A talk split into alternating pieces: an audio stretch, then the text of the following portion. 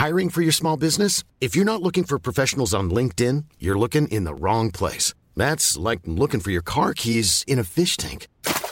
LinkedIn helps you hire professionals you can't find anywhere else, even those who aren't actively searching for a new job but might be open to the perfect role. In a given month, over 70% of LinkedIn users don't even visit other leading job sites. So start looking in the right place. With LinkedIn, you can hire professionals like a professional. Post your free job on linkedin.com slash people today.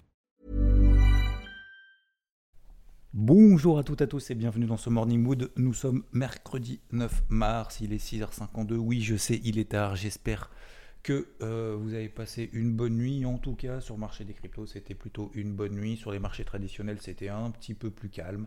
On a toujours beaucoup de mouvements, même avant la clôture des marchés américains.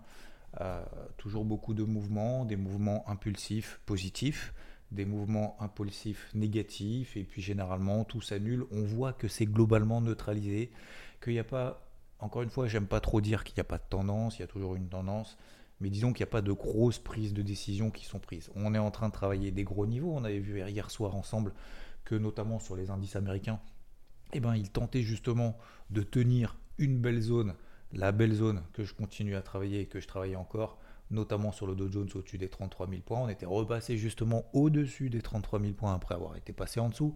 Et puis finalement, on est repassé en dessous juste avant la clôture aux États-Unis. Donc on voit qu'il y a encore énormément de volatilité. La priorité, je le répète une dernière fois ce matin, et en introduction, je le répète, il faut impérativement réduire la taille de ses positions parce que plus on réduit la taille de ses positions, plus on absorbe la volatilité et plus on est, je ne vais pas dire serein forcément, plus on est en tout cas plus calme euh, face aux prises de décision que l'on prend. Que vous soyez haussier ou baissier, peu importe, il y en a pour tout le monde. On est dans une phase de lessiveuse en haut, en bas. Donc si on fait de toute façon du trading, même à très court terme, il y en a pour tout le monde. Voilà, il n'y a pas un camp qui gagne par rapport à l'autre. Donc ça sert à rien d'essayer de se confronter. Alors les grandes news ce matin, je vais d'abord parler un peu des news ce matin, euh, et je pense que je vais le faire progressivement, notamment le matin, de manière un petit peu plus structurée. Parce que généralement, c'est vrai que je pars un petit peu dans tous les sens.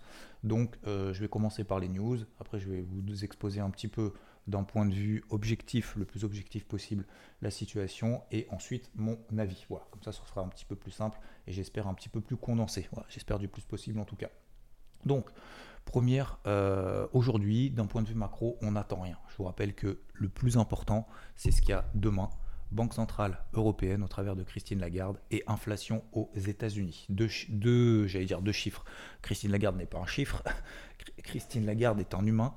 Euh, Christine Lagarde qui annoncera très probablement peut-être aussi euh, voilà, son point de vue quant à la situation, quant à l'impact sur l'euro, parce que je vous rappelle que l'euro euh, se table autour des 1,09, on en reparlera tout à l'heure après justement sur ma stratégie, et on a également bah, l'inflation aux États-Unis, je vous rappelle que l'inflation dicte plus ou moins la politique monétaire de la Banque centrale américaine. Je vous rappelle que la Banque centrale américaine s'exprimera, il me semble que c'est euh, la semaine prochaine si je ne me trompe pas, on va regarder tout de suite. La Banque centrale américaine effectivement qui euh, se prononcera la semaine prochaine, mercredi, 19h30. Euh, c'est une conférence très attendue parce que Jérôme Powell, je vous rappelle, ne va probablement, en tout cas, y en faveur. Alors, est-ce que ça va être le cas ou pas? euh, il est en faveur d'une seule hausse des taux euh, la semaine prochaine. On attendait deux ou trois hausses des taux. Donc le chiffre de l'inflation de jeudi sera également très important. Ça, c'est la première chose. Deuxième chose, nous avons également euh, la Russie. Donc la Banque centrale de Russie interdit la vente de devises étrangères jusqu'au 9 septembre. On est en mars, hein. on est le 9 mars, jusqu'au 9 septembre. Donc, euh, ils, se mettent, euh, ils se mettent bien évidemment après un petit peu dans le rouge. Du coup, ça a des impacts assez importants. Alors, je, termine un petit peu avec cette news. Euh, donc, c'est-à-dire que les banques ne pourront pas vendre de devises étrangères aux citoyens. Voilà, c'est un communiqué qui a été annoncé à partir d'aujourd'hui. Donc, on ne pourra plus, si, vous êtes en, si vous êtes en Russie, et eh ben vous ne pourrez plus échanger contre une autre devise. Euh, donc, du coup, ça a pour conséquence notamment assez direct, et j'y reviens très rapidement. J'ai regardé un petit peu, du coup, ce matin, un petit peu les volumes, notamment sur euh, Binance, d'accord, l'un des plus gros brokers, si ce n'est le plus gros broker.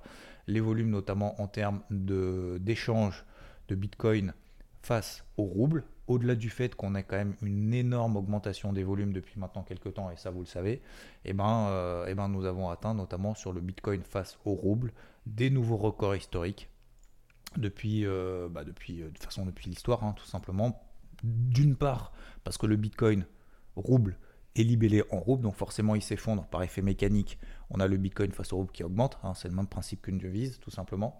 Euh, c'est la même chose le Bitcoin face au dollar. Si le, dollar devait s'effondrer, le Bitcoin face au dollar, d'un point de vue mécanique et toute chose égale par ailleurs, le Bitcoin dollar devrait monter. Hein.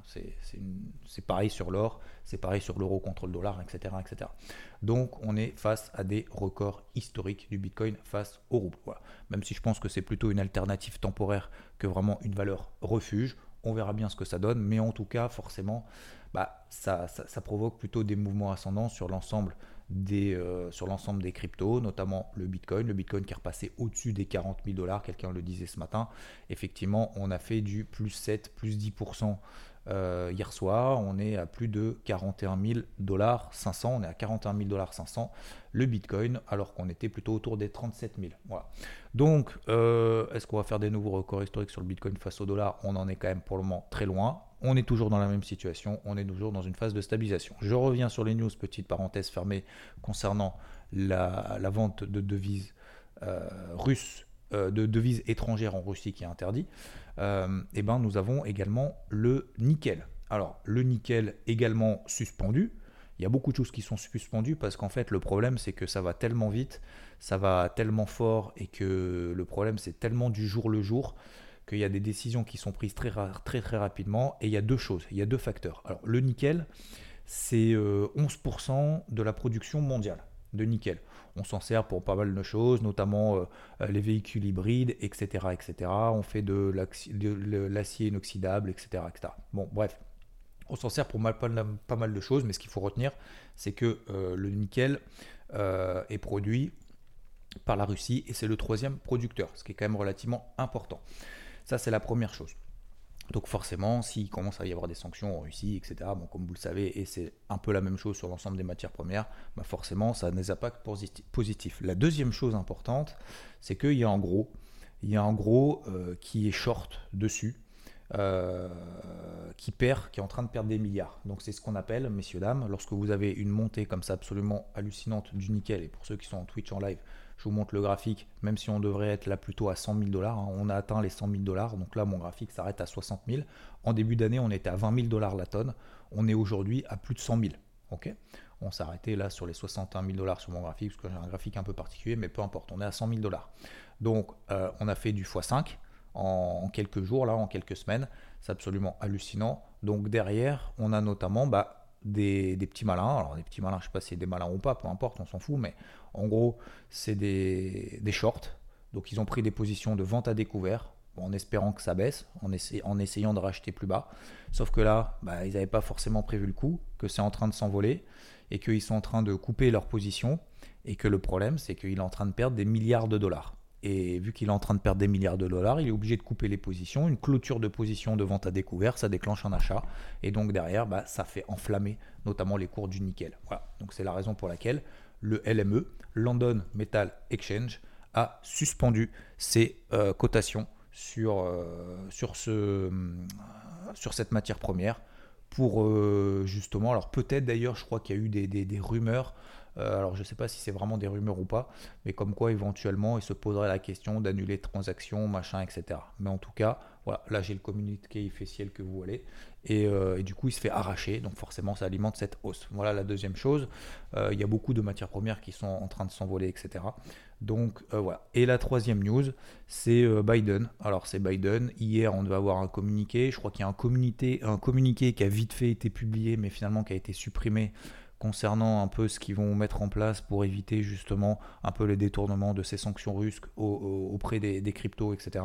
Donc c'était quand même relativement attendu et c'est toujours relativement attendu aujourd'hui la communauté crypto, bien entendu. A priori, ça ne devrait pas être pire que ce qu'il avait déjà pressé. Donc il y a des contours qui vont être mis un peu à droite à gauche. Bien évidemment, il faudra le surveiller. Bien évidemment, ça pourrait provoquer la volatilité. Mais globalement, on a compris que c'était plutôt pressé par le marché. Et encore une fois, euh, les réglementations, on se dit ah ouais mais non et tout euh, ça, veut dire qu'on va mettre des règles machin etc c'est un peu chiant et puis finalement c'est peut-être aussi un mal pour un bien donc on l'a déjà vu avec les bans euh, de la Chine. On l'a vu avec les bannes de la Chine et d'autres, machin, etc.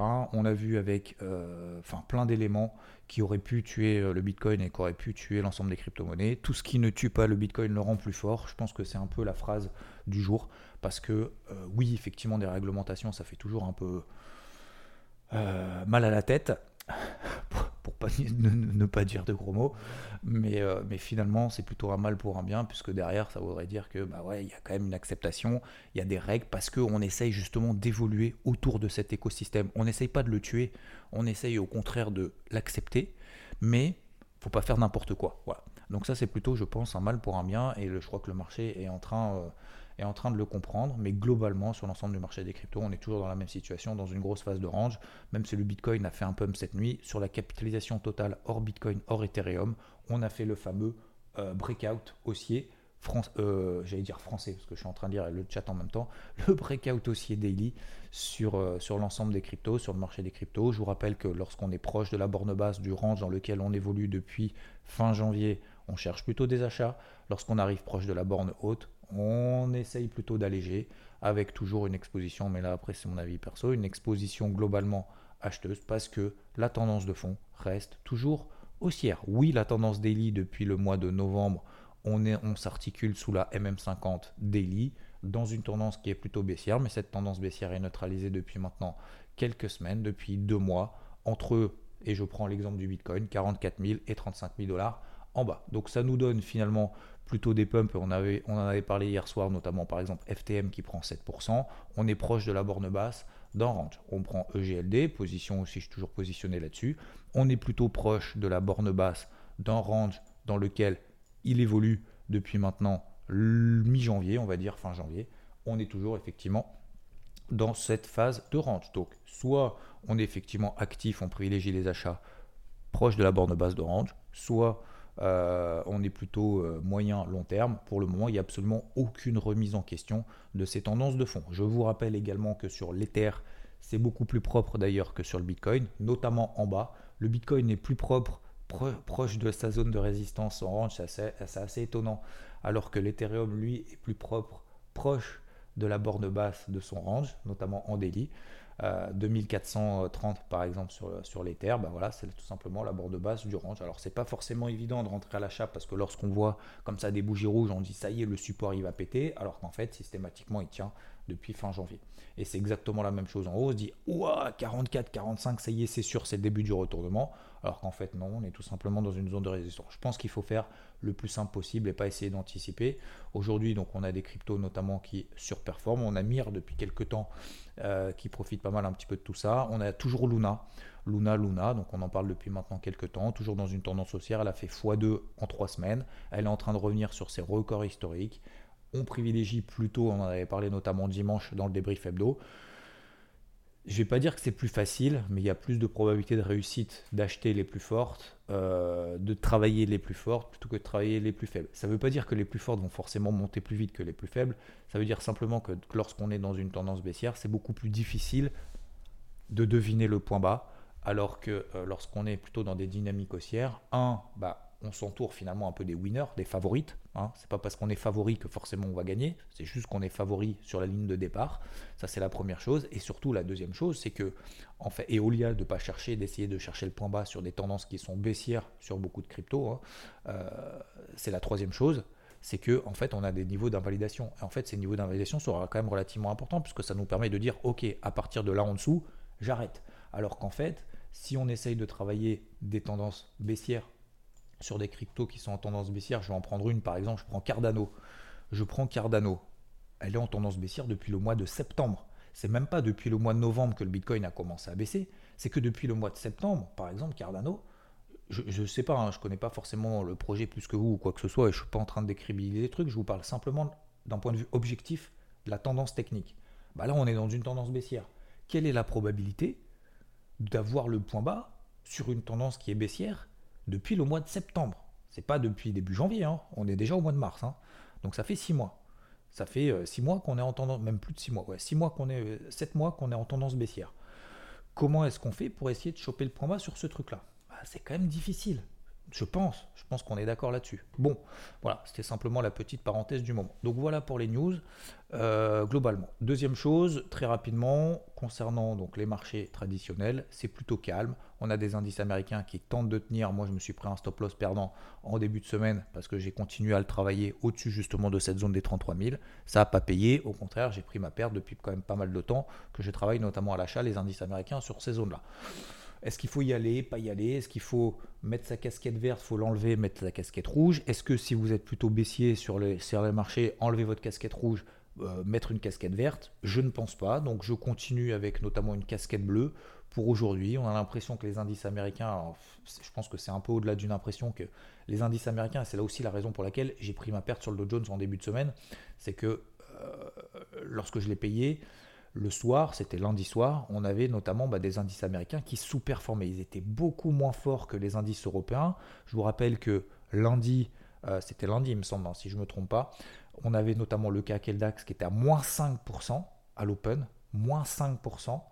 On était à 15h, 15h30 vert. C'est-à-dire qu'il y avait une amplitude énorme dans la séance de lundi. Alors que sur les indices américains, c'était beaucoup plus calme beaucoup plus soutenu, beaucoup moins de pression baissière, etc. Alors je rappelle, hein, la semaine dernière, le CAC et le DAX avaient perdu 10% sur la semaine. Le Dow Jones avait perdu 1% tout juste. Donc les indices américains étaient les plus forts. Sauf que lundi, il y a une espèce de, changement psychologique qui est en train de s'opérer. Lié à quoi pour le moment, je ne peux pas vous dire. Mais en tout cas, euh, c'était une constatation. Donc, hier, je suis beaucoup plus light sur les opérations, notamment sur les indices américains. Aujourd'hui, je vais l'être encore. Je vais garder ma casquette bleue comme hier. Voilà, tout simplement. Pour autant, alors est-ce que j'ai euh, casquette vert foncé? À, quel moment est-ce que je prendrai ma casquette verte? Ça sera tout simplement, je pense, au-dessus des 33 000 à peu près, 32 900, 33 000 points. Pourquoi? Alors je vous donne l'exemple du Dow Jones après vous le répétez bien évidemment après sur l'ensemble des indices américains. Je prendrai l'indice le plus fort parce qu'en fait on a tout simplement une dynamique baissière en horaire depuis maintenant plus d'une semaine. Euh, et en fait on a au-dessus de la tête ce qu'on appelle une moyenne mobile 50 euh, périodes en horaire. Donc tant qu'on ne passe pas au-dessus et qu'on ne remet pas en question cette dynamique baissière horaire, euh, canal baissier, MM50 horaire, tant qu'on ne passe pas là au-dessus, et eh ben pour le moment, ça devient, ça devient toujours un petit peu délicat. Est-ce qu'il faut s'entêter? Est-ce qu'il faut, pourquoi pas? Est-ce qu'il ne faut pas essayer justement de travailler de manière très rapide, très active, proche de zone basse? Oui, effectivement, si on est très actif. Si on ne l'est pas, je pense qu'il faut avoir des indications un petit peu plus fortes pour le moment pour justifier des euh, prises d'achat plus fortes. Donc, première grosse alerte pour moi, 32 830 en début de journée. Très probablement, je le payerai pour viser justement les 32 900, 33 000. Si on passe au-dessus des 33 000, là, ok, je replace la casquette verte et là, je les 34 et au-delà. Voilà pour euh, la stratégie de manière assez simple pour aujourd'hui.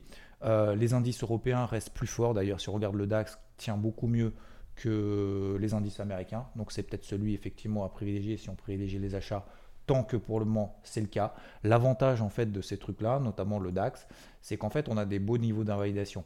Par exemple sur le DAX, tant qu'on passe pas sous les 12 950, vous voyez ici, en fait, c'est les plus bas qu'on a fait cette nuit, qu'on a fait hier soir, etc. Tant qu'on ne passe pas en dessous de cette zone-là et qu'on a notre casquette verte sur la tête, eh ben on peut se dire, ok, j'ai ma casquette verte. Tant que je suis au-dessus des 12 965 sur le DAX, je privilégie les achats, tout simplement. Si vous êtes optique, vendeur, ce qui n'est pas mon cas, toujours un niveau d'invalidation au-dessus de la tête. Si on repasse là au-dessus, on abandonne, on passe à autre chose. Voilà. Concernant, je reste plutôt d'humeur positive, même si j'ai pas forcément ma casquette verte aujourd'hui sur les indices américains, ça veut pas dire que je suis moins optimiste pour la suite. Je suis simplement un petit peu plus en retrait. C'est comme ça, il y a des périodes sur le marché où vous êtes un petit peu plus, beaucoup plus actif. Il y a des périodes où vous êtes un peu moins actif, soit à titre personnel, à titre physique, à titre d'énergie, soit à titre tout simplement objectivement technique. Voilà globalement sur les indices. Euh, est-ce que je peux faire le tour ailleurs? Très rapidement, le pétrole, 130 dollars, on tient toujours une dynamique haussière, il n'y a absolument aucun retournement. Le dollar est un petit peu plus fort. L'argent, je vous l'ai expliqué notamment en hier, j'ai sorti mes grosses positions que j'avais travaillées tout en bas et pendant toute la montée depuis début janvier. Je le travaille depuis septembre. J'ai retravaillé décembre cette zone-là. 26,50, c'était pour moi une grosse zone d'objectif. Je garde juste un petit, un petit sol pour viser les 28,70. Ça m'évite de chercher des positions à droite et à gauche, de tenir la position et d'éviter ce qu'on appelle l'overtrading. L'or continue sur les 2050 dollars. Est-ce que c'est le timing de le payer maintenant? Je ne suis pas certain. Et on a également le, euh, le WTI, l'eurodoll. L'eurodoll, je vous rappelle, grosse zone annuelle. Ce sont les plus bas de 2015, 2016, 2018, 2020, etc. etc. 1,07, 1,04, c'est une grosse zone de support, grosse zone de support que j'ai commencé à travailler. Je vous ai partagé ma première position sur les 1,09, 0,5. Voilà, c'est une stratégie offensive qui est contre effectivement cette grosse tendance baissière que euh, je vous ai partagée et que j'ai continué à travailler d'ailleurs à la vente à 1,1095, c'était la semaine dernière. J'ai continué à le travailler même à la vente à 1,1095 alors que c'était le plus bas annuel et c'est le plus bas depuis euh, des mois, voire des années. Donc, euh, preuve que j'étais jusque-là baissier. Maintenant, on arrive proche d'une zone support. Je change de casquette. Je passe d'une casquette rouge. Je passe même pas la casquette bleue. Je passe tout de suite à la casquette verte. Et je m'autoriserai à la travailler très probablement pendant plusieurs semaines. J'ai pas deviné le point bas, je vais pas deviner le point bas. Je travaille une grosse zone mensuelle. Je sais que ça peut prendre des jours, des semaines, voire peut-être même des mois. Je l'accepte et je m'y prépare dans ce sens. Voilà globalement.